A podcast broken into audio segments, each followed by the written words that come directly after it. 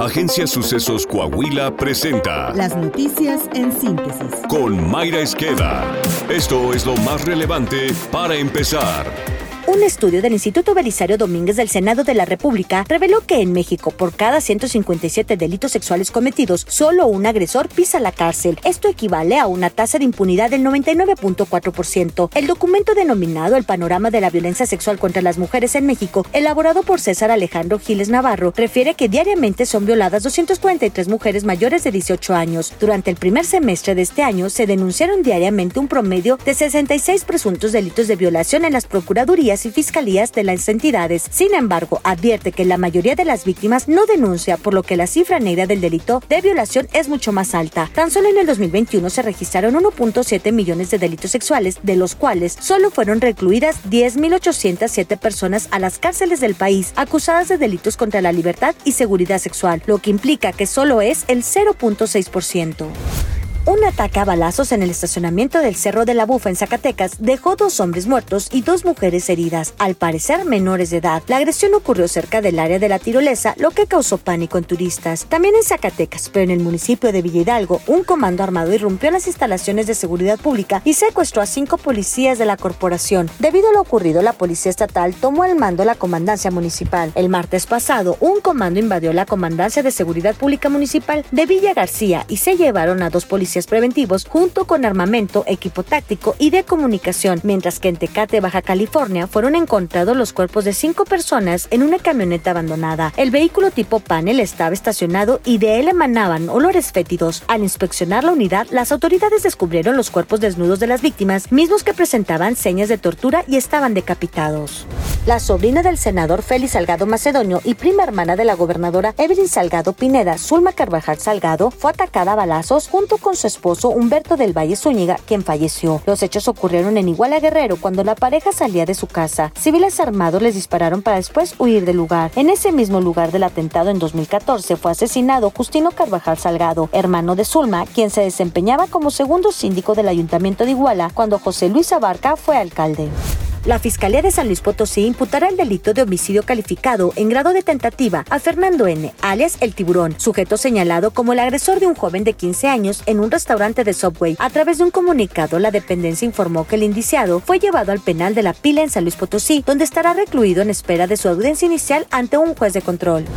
Del 1 de enero al 30 de junio, el Instituto Nacional de Transparencia, Acceso a la Información y Protección de Datos Personales impulsó multas por un monto global de 11.020.991 pesos a personas físicas y o morales que infringieron la Ley Federal de Protección de Datos Personales en posesión de los particulares. Los sectores que concentran los montos más altos por multas son el de servicios financieros con 36.76%, el de servicios de salud y asistencia social con 35.28%, el de industrias manufactureras con 15.77% y otros sectores con 12.19%.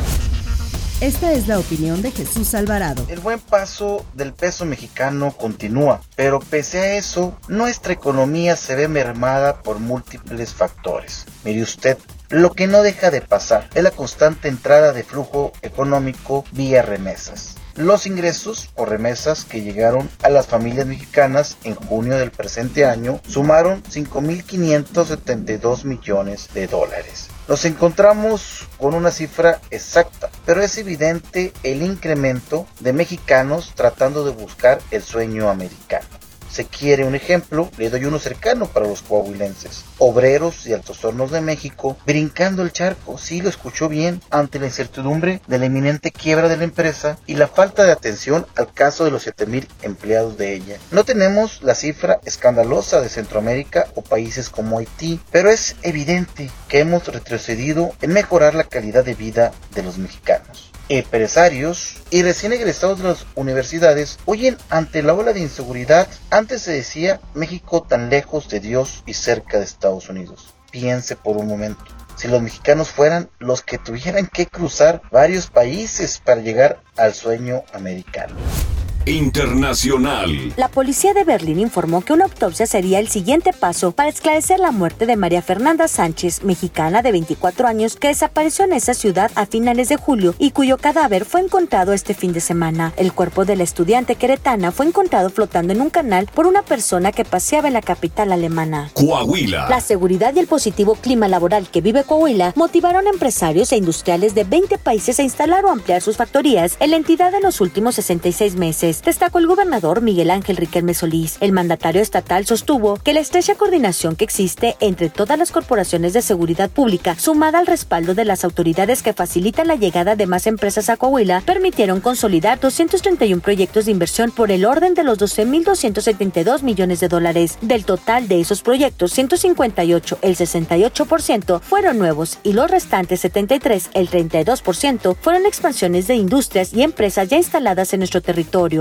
agregó. Tan solo lo que va del presente año abundó. Se registraron 43 proyectos de inversión en Coahuila, 7 mensuales, de los cuales 10 fueron anuncios de expansión, 13 de inversión, 12 inauguraciones y 8 colocaciones de primera piedra. Saltillo. A fin de impulsar a las y los jóvenes saltillenses y brindarles herramientas educativas para su futuro, el gobierno municipal de Saltillo anunció que habrá cursos de inglés gratuitos en línea y se llevará a cabo el primer mercado joven. Chema Frostro comentó que las políticas públicas de su administración se enfocan al desarrollo de la calidad de vida de la población en todos los ámbitos y para el caso de la juventud se han rehabilitado parques públicos para que realicen actividades deportivas y recreativas. En los centros comunitarios se cuenta con internet gratuito, talleres y cursos y se ha hecho la entrega de apoyos económicos para que continúen con sus estudios, entre otras acciones. El avance de nuestro podcast deportivo con Alondra Arrancan Pérez. los octavos de final en la Leagues Cup, con solo 5 de los 18 equipos mexicanos que participaron. Sin la participación de Novak Djokovic, se prepara Carlos Alcaraz para llevarse el Masters 1000 de Toronto. Suecia elimina a Estados Unidos en el Mundial Femenil.